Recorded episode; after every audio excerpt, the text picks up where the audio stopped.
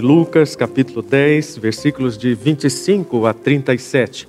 Certo dia, um especialista da lei se levantou para pôr Jesus à prova com esta pergunta: Mestre, o que preciso fazer para herdar a vida eterna? Jesus respondeu: O que diz a lei de Moisés? Como você a entende? O homem respondeu: Ame o Senhor, seu Deus, de todo o seu coração, de toda a sua alma, de toda a sua força e de toda a sua mente, e ame o seu próximo como a si mesmo. Está correto, disse Jesus. Faça isso e você viverá. O homem, porém, querendo justificar suas ações, perguntou a Jesus: E quem é o meu próximo? Jesus respondeu com uma história. Certo homem descia de Jerusalém a Jericó, quando foi atacado por bandidos. Eles lhe tiraram as roupas, o espancaram e o deixaram quase morto à beira da estrada. Por acaso, descia por ali um sacerdote. Quando viu o homem caído, atravessou para o outro lado da estrada. Um levita fazia o mesmo caminho e viu o homem caído, mas também atravessou e passou longe. Então veio um samaritano e, ao ver o homem, teve compaixão dele. Foi até ele, tratou de seus ferimentos com óleo e vinho e os enfaixou. Depois colocou o homem em seu jumento e o levou a uma hospedaria onde cuidou dele. No dia seguinte, deu duas moedas de prata ao dono da hospedaria e disse: Cuide deste homem. Se você precisar gastar mais com ele, eu lhe pagarei a diferença quando voltar.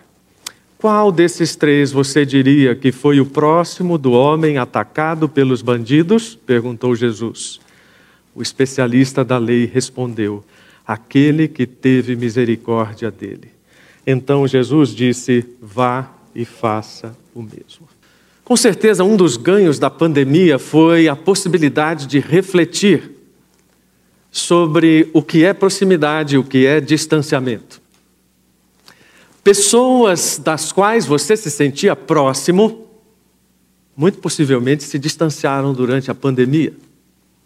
Pessoas que talvez você nem conhecesse, você se aproximou durante a pandemia. Não é na sala de oração nós vimos isso.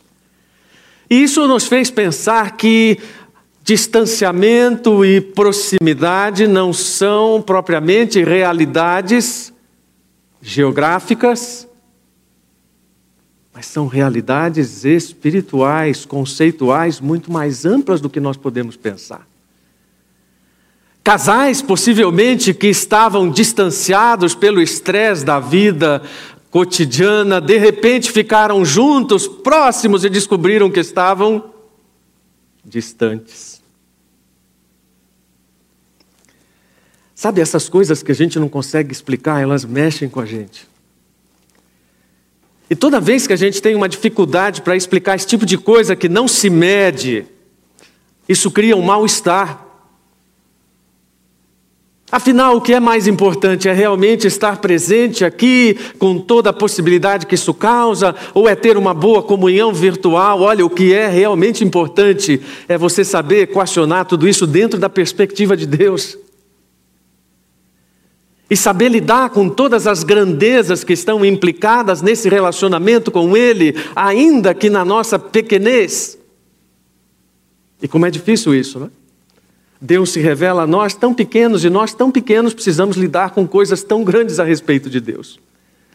Até algumas coisas que a gente lê na palavra, né? Quando a gente lê na palavra, um dia para o Senhor são como mil anos, né? Aí tem aquele sujeito gaiato que leu esse texto e disse assim: Senhor, então me dá um milhão. E Deus disse: Espere um minuto. Grandezas. A ideia de grandezas nos incomodam porque ou nos incomoda porque nós não sabemos exatamente mensurá-las, como eu disse. E quando Jesus então lidava com as pessoas e confundia isso, as pessoas ficavam confusas. Porque elas perguntavam coisas grandes e Jesus respondia com coisas aparentemente banais. Foi o que aconteceu neste diálogo que nós lemos. Um doutor da lei faz uma pergunta grandona para Jesus: O que farei para herdar a vida eterna? E Jesus conta uma historinha de um homem bonzinho que ajudou uma pessoa que estava numa situação vulnerável. Imagine a confusão desse homem a princípio. Confusão desfeita se nós pensarmos que sempre o que está em perspectiva para Jesus é aquilo que tem significado eterno, não importa que seja uma coisa cotidiana, banal, simples. Por isso que muitas vezes nós desparafusamos, vamos usar uma palavra bem banal, bem comum, nós desparafusamos em relação ao sentido das coisas, porque não conseguimos conectar essas verdades eternas com as pequenas práticas do cotidiano. Não conseguimos entender como é que pequenos atos de obediência podem gerar consequências tão grandes. Por isso que o ensino de Jesus sempre caminhou nesse sentido. Olha, viva aqui o agora. Faça esforço para ser ético, faça esforço para ser justo, mas tudo isso precisa estar conectado com a minha pessoa, com os meus valores, com o meu reino e com a eternidade que tudo isso anuncia.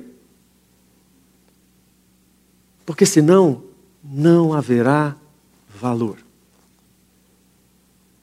Quando lemos o texto, a nossa primeira ideia é que aquele homem começou a travar um diálogo que nos parece intelectual, mas não é. E aí reside o brilho de toda a história. É uma história que todo mundo aqui conhece de tantas formas e de tantas maneiras, e não é propriamente aquilo que você já conhece que faz diferença, mas é aquele detalhe sobre o qual você nunca foi alertado, que tanto tem a nos ensinar.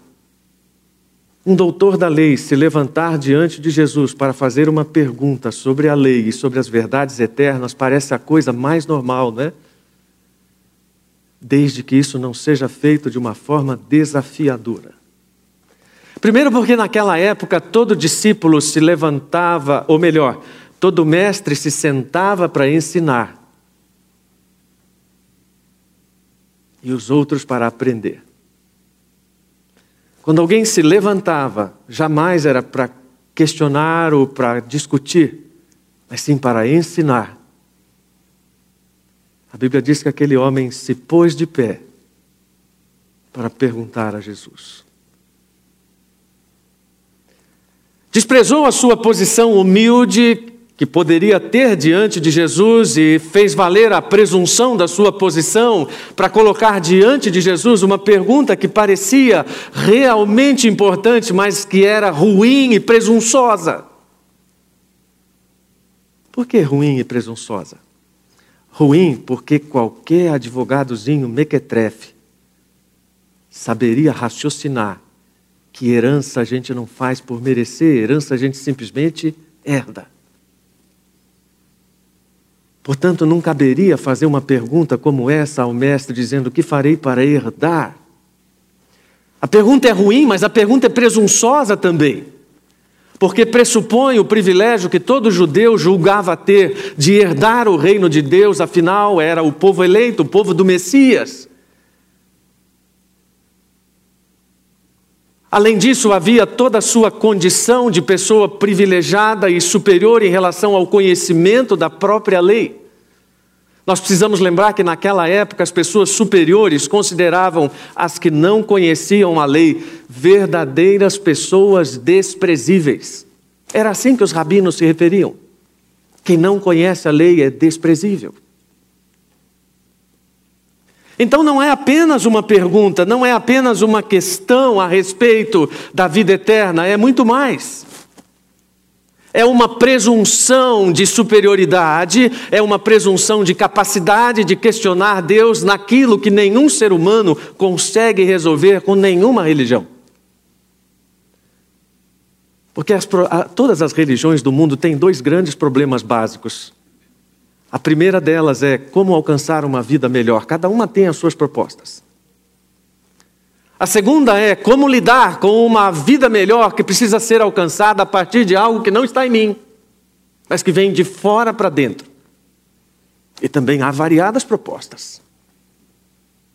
Então, na verdade, a pergunta do homem, ela é emblemática em relação ao meu coração, em relação ao seu coração, quando eles se levantam diante de Deus para fazer perguntas assintosas para Deus.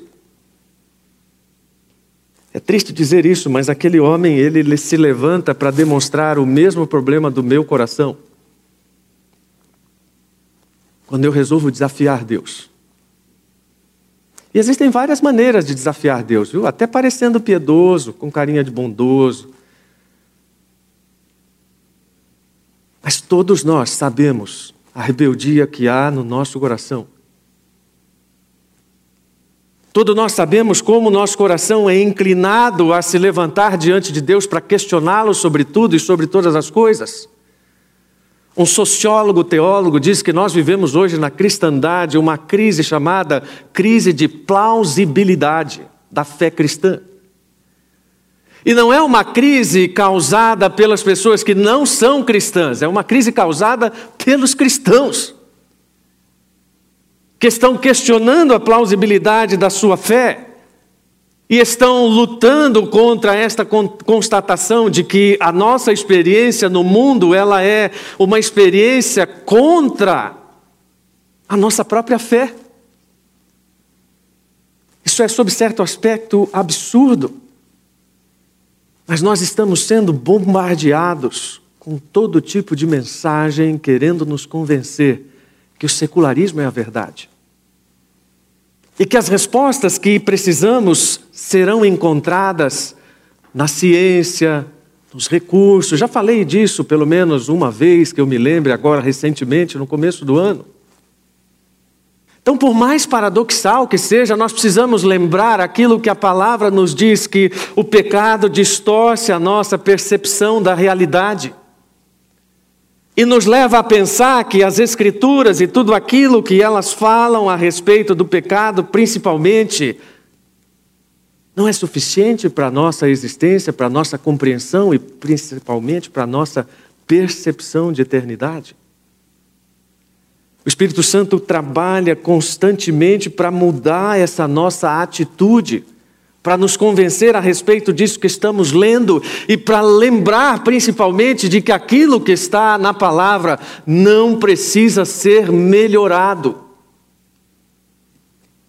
Porque quando lemos as Escrituras e nos rebelamos contra elas, e eu não estou falando de contextualização, não estou falando de aplicação, mas estou falando do questionamento que corações rebeldes fazem das Escrituras, na tentativa de melhorá-las. Não precisamos melhorar as Escrituras. Não precisamos levantar diante de Jesus para fazer perguntas capciosas a respeito de realidades personificadas pelo próprio Jesus. Quando isso acontece, Jesus tem uma forma muito misericordiosa de lidar com a gente. Eu fico pensando quantas respostas mal criadas Jesus poderia ter dado para todas as pessoas que lhe fizeram perguntas impertinentes. Com umas, Jesus lidou com a conhecida maiêutica, né? Perguntas com perguntas, e vai pergunta, volta pergunta, às vezes até é enervante, né? Com outros, Jesus foi categórico nas respostas e afirmações a respeito da Bíblia. Com esse doutor, ele devolve a pergunta. E diz: O que diz a Bíblia? O que dizem as Escrituras na linguagem daquela época. E aquele advogado então repete aquilo que diz as, o que dizem as escrituras. Mas há uma pergunta mais perspicaz: como você a entende? Parece que Jesus está dando uma liberdade, né, para a gente entender. Não, não. Jesus está simplesmente aferindo aquilo que ele está olhando a respeito da palavra e qual é a percepção dele. Até porque ele corria um risco de repetir aquilo que todo mundo dizia. Numa época em que não havia redes sociais, em que não haviam eh, cultos propriamente hoje, como a gente tem, ensinos, livros, na forma como temos, como é que as pessoas aprendiam? Pela repetição. Um rabino dizia coisas várias vezes, várias vezes a seus discípulos, até que eles aprendessem. Então, de forma que alguém, um doutor da lei, quando repetia alguma coisa, já tinha ouvido aquilo de vários. Então, quando Jesus pede aquele homem e diz o que dizem as Escrituras, aquele homem provavelmente repete o que já tinha ouvido de todos os seus mestres e faz um resumo da lei. Amarás o Senhor teu Deus e amarás o próximo como a ti mesmo, aquilo que você também sabe. Porque foi repetido. E novamente a incoerência se manifesta porque ele está repetindo, não propriamente pela convicção, mas por aquilo que ouviu falar, e nós somos campeões em fazer isso na igreja. Né? Não há lugar com maior número de jargões do que igreja.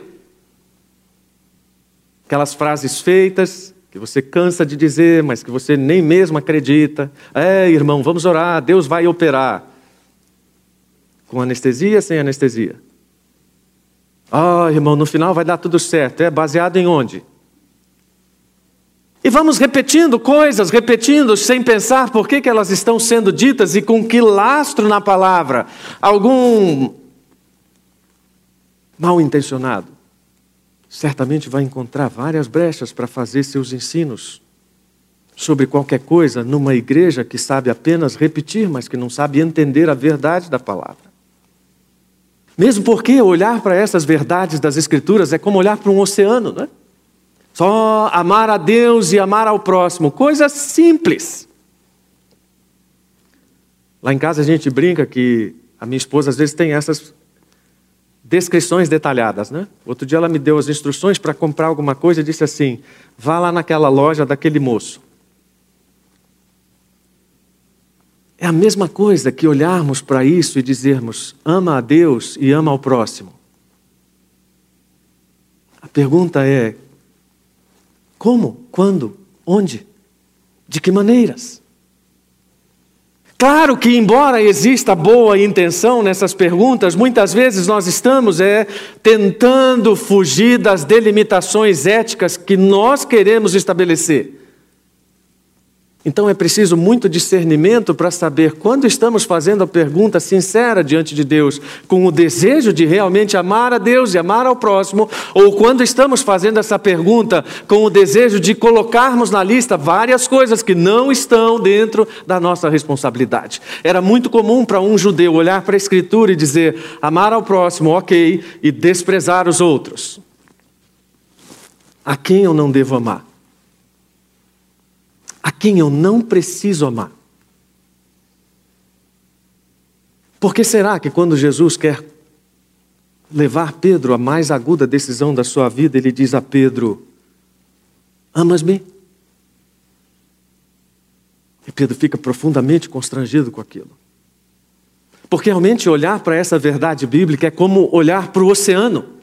E quando você olha para o oceano, você tem a ideia de que já conheceu o oceano. Não, você está olhando para uma pequena porção do oceano que seus olhos alcançam. Aquela não é a descrição do oceano por inteiro. Experimente mergulhar no oceano, então você terá um pouco mais de ideia do que é o oceano. Experimente deixar que você vá sendo conduzido pelas correntezas, então você saberá muito mais do que é o oceano. Assim é a palavra de Deus. Dizemos que amamos a Deus, mas escolhemos as pessoas que gostamos mais de amar. Dizemos que amamos ao próximo, mas escolhemos como nos relacionar com Deus do jeito que queremos. Você vê que eu troquei propositadamente as realidades, porque elas estão conexas. E então Jesus para diante da nossa arrogância e diz assim: Vou contar uma historinha para você. Uma historinha de gente boa. Você fala assim: Como, pastor? Historinha de gente boa? Aquele sacerdote miserável, aquele. Não, não, gente. Primeira, primeira coisa para entender a história: tudo gente boa. Fariseu, gente boa. Você que usa fariseu como xingamento, eu já falei isso pelo menos uma vez. Fariseu é um cara que você gostaria de ter como vizinho. Cumpridor da lei, zeloso de todos os seus deveres de cidadania, de religiosidade. Sujeito nota 10, o problema era com o coração. A historinha que Jesus conta dessas pessoas não é de gente ruim, é de gente boa, como eu e você gente que vai à igreja, gente que oferta, gente que faz o bem, gente que se preocupa. Mas, esse mais é que mata, né? Por que que mata? Jesus diz: ok, se você entende, faça isso e viverá. Se você entendeu, coloque em prática. O problema mais sério que nós temos a respeito das Escrituras não é exatamente de entendê-las para colocar em prática, mas é querer buscar e fazer hum, um entendimento cada vez novo e diverso dela. Não, mas você não conseguiu fazer nem o, o, o básico a respeito daquilo que está sendo ensinado.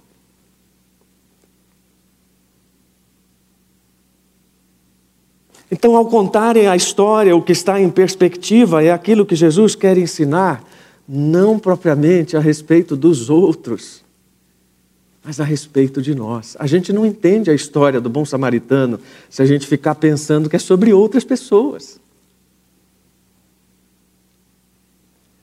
E essa é a primeira perspectiva para a gente começar e terminar. Porque quando eu falo que essa é a primeira, você desanima pensando, nossa, ele vai até 10. Não, então é a primeira e a última para a gente terminar. Não é sobre os outros, é sobre a gente. Não é sobre gente ruim e gente boa, é sobre gente ruim todo mundo, incluindo eu e você. Não é sobre amar do jeito que a gente pensa que pode amar, mas é amar pela perspectiva de Deus. Não é amar como coleguinhas de escola. Né? Eu, cada vez que eu leio a Bíblia, especialmente esse texto, eu lembro do tempo de coleguinhas de escola. E às vezes eu vejo esse tempo na igreja também. Né? Coleguinha de escola, você não é mais meu coleguinha. Hoje, no recreio, eu não vou ficar com você. Parece isso. Porque a primeira pessoa que Jesus faz menção é de um sacerdote. Um sacerdote que passa ao largo, mas de quem? De um judeu assaltado e deixado quase morto e sem esperança à beira da estrada. E que, gente, me permitam ser repetitivo. Não é sobre essa pessoa morta na beira da estrada, é sobre nós. Para que nós não sejamos pessoas que têm a capacidade de cultuar a Deus e passar ao largo das necessidades que o próprio Deus coloca diante de nós. Aquele sacerdote provavelmente estava voltando de todas as celebrações feitas em Jerusalém. Havia grande número de sacerdotes e levitas que moravam em Jericó, aproximadamente 30 quilômetros abaixo. E então, terminado o culto, era comum que sacerdotes e levitas descessem pela estrada para suas casas em Jericó. Uma estrada sinuosa, perigosa, por isso preferida por assaltantes pela facilidade de fugirem após cometerem seus assaltos. Então, olha só que coisa estranha, o homem acaba de cultuar a Deus. É a mesma coisa, né? Que eu saí daqui, prego, e aí então encontro ali do lado do meu carro um mendigo e digo para ele: dá licença que eu preciso ir embora.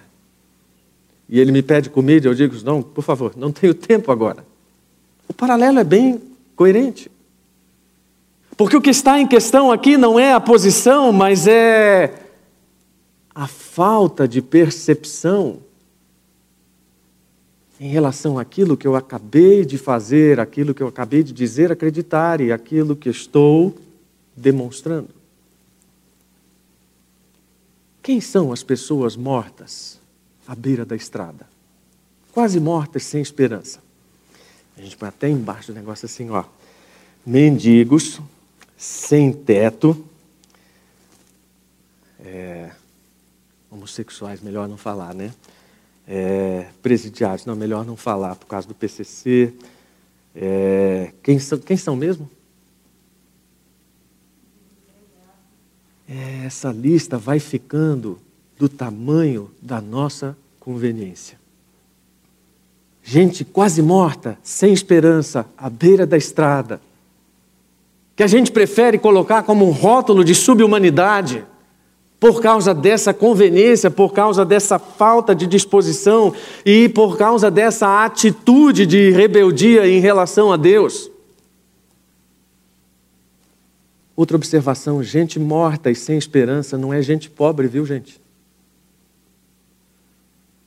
Na prática evangélica, nós temos o péssimo hábito de achar que toda vez que a Bíblia fala em, em excluídos e todas essas pessoas, ela está se referindo apenas às pessoas de baixa condição social. Pode ter um vizinho na cobertura do seu prédio, com todos os recursos, morto e sem esperança à beira da estrada, precisando da sua ajuda. Então, isso muda a nossa perspectiva, porque não é condição social, mas é a nossa disposição de aproximação. E, e, então, agora a gente começa a entender, porque o levita vai passando e também sai de largo por causa da mesma coisa. É bem provável até que tenham estado ministrando juntos. Pode ser que um estivesse vendo o outro e um diz o seguinte: se o sacerdote não fez, por que, que eu vou fazer? E ele também não faz nada por aquela pessoa. Um importante demais para parar, o outro ocupado demais para parar.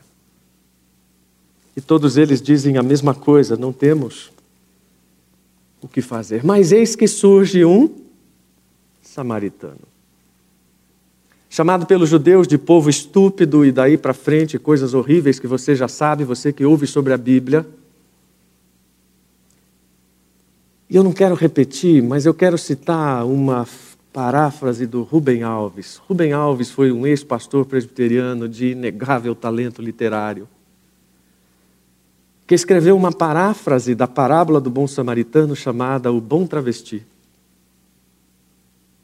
E ele diz: vou tentar resumir, depois você pode ler na internet integralmente. Um, um garçom saiu do seu trabalho tarde da noite com pouco dinheiro e foi assaltado e deixado jogado na calçada depois de ter sido espancado. E logo no começo do dia, então, um padre, passando de carro, indo para a missa, viu aquele rapaz jogado e parou do lado dele, sentiu pena dele, parou o carro, desceu, foi até o rapaz e disse: Meu pobre rapaz, o que, que houve? Rapaz, já nem condições de falar. E ele diz assim: É, nossa vida é um vale de lágrimas mesmo, você tem que se contentar com o sofrimento, e olha, Fique feliz por sofrer como Cristo, alguma coisa como isso, mas eu te absolvo dos teus pecados. E ele foi, pegou o carro e foi celebrar a missa. Não precisa ficar preocupado que eu vou pôr pastor na história também. Quer dizer, o Rubem Alves. Né? Então ele diz que depois vem um pastor e o pastor também passa de carro indo para dirigir uma reunião de oração logo no começo do dia. E ele vê um rapaz, para, abre o carro e vai até o rapaz e diz: Olha, meu jovem, que coisa triste, né? Certamente você está aí por causa dessa vida de pecado, não vai à igreja, mas você quer aceitar Jesus? E então ele fala de Jesus e da salvação. E o rapaz dá um gemido, aceitou a Cristo, entra no carro, ganha mais uma alma para Cristo e vai então para o seu culto. E passa então um espírita. Sente pena do rapaz ali jogado. Para e diz ao rapaz: essa lei do karma, né? Você certamente está pagando pelos pecados que você cometeu em outra encarnação. Na verdade, você deve dar graças a Deus por esses bandidos que ajudam você a pagar essa dívida kármica. Dá um passe no rapaz e vai embora. E então vem um travesti, loiro de moto, que para, socorre, verifica a condição, coloca aquele rapaz na moto, leva para o pronto-socorro, dá todas as orientações. E interessante, o Rubem Alves diz o seguinte: quando nenhuma enfermeira, nenhum médico estão olhando, põe dinheiro no bolso do rapaz e vai embora.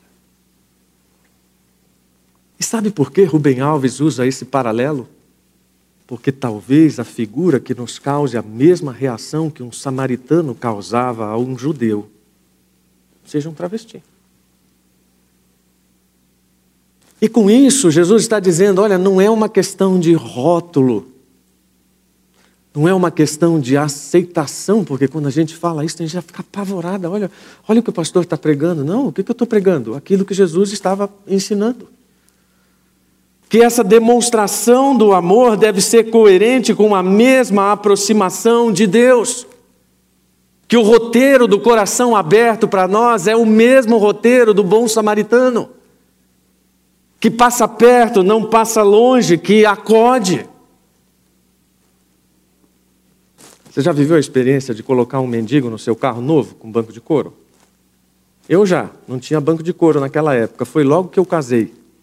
E eu vinha voltando de uma jornada de aulas e então alguém pulou na frente do meu carro, fazendo sinais, e falei: pronto, ser assaltado.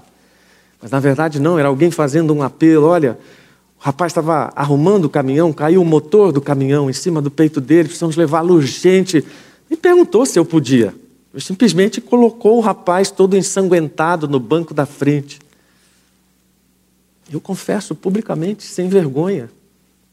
Meu primeiro pensamento qual foi? Não, irmão, se aquele rapaz ia viver. Brincadeira, foi com o banco do carro. É o nosso jeito de lidar com essas coisas. É o nosso jeito de lidar com o passar perto, o passar longe. É o nosso jeito de envolvermos-nos, porque, na verdade, por que, que gostamos tanto de filmes também, de histórias? Né? Eu falei isso alguns domingos atrás. Porque com elas podemos nos envolver apenas emocionalmente e não de forma factível. Mas aquele bom samaritano se envolve, ele abre mão do seu conforto pessoal, ele abre mão de dois dias de trabalho, ele abre mão da sua agenda para finalmente dizer: cuidem, porque eu vou ressarci-lo. Com isso que Jesus estava querendo dizer que ele era o bom samaritano, certamente que não. Mas estava mostrando que a atitude do bom samaritano era a mesma dele estava mostrando que aquilo que Deus está nos ensinando sobre piedade está personificado não na lei, mas em Cristo. Que aquilo que nós estamos experimentando hoje de cansaço e de tantas coisas estão supridas e podem ser satisfeitas plenamente em Cristo.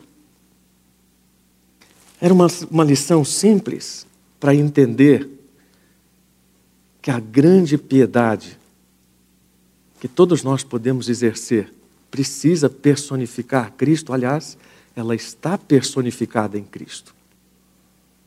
Tanto que Paulo diz: esse é, esse é o mistério da nossa fé, esse é o segredo da nossa fé. Cristo foi revelado em corpo humano, ou seja, como um paradigma. Toda vez que a gente prepara um sermão, pelo menos eu, alguma coisa do sermão me impacta sempre muito forte. Hoje foi essa última frase do McDonald's. Não nos damos sequer ao trabalho de pedir que sejamos parecidos com Cristo. Olha, não sei você, já confessei um pecado, estou confessando dois.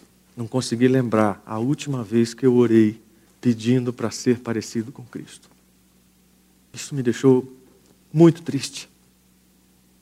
Porque orei por tantas coisas relacionadas a Cristo, mas não fui ao âmago daquele que é o ensino da própria parábola. De que, na verdade, o grande segredo não é quem é o próximo, mas é ser próximo. De quem eu me fiz próximo? Nos últimos dias, de quem eu me, fiz próximo na pandemia? Pastor, pastor, eu contribuí bastante com o Fundo Solidário. Deus abençoe você, irmão. Daqui a pouco eu vou fazer mais um apelo para que você contribua mais. Mas de quem você se fez próximo?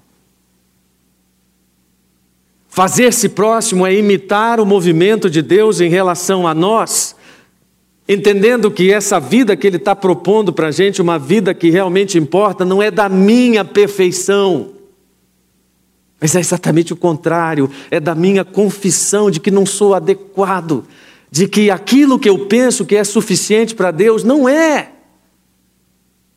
E essa é a razão de termos Cristo, para que Ele satisfaça aquilo que nós não temos condições de satisfazer. Às vezes me sinto triste também. Vou confessar três pecados. E diz que um é bom, um é pouco, dois é bom, três é demais. Né? Então, isso não vou confessar, não. Mas que tristeza é não ter essa percepção de que estamos nos gabando diante de Deus às vezes até com áreas de piedade. A vida que Deus está nos propondo é uma vida de busca pelo que tem valor para Deus. Um dos ganhos dessa pandemia, uma porção de gente precisou rever seus valores.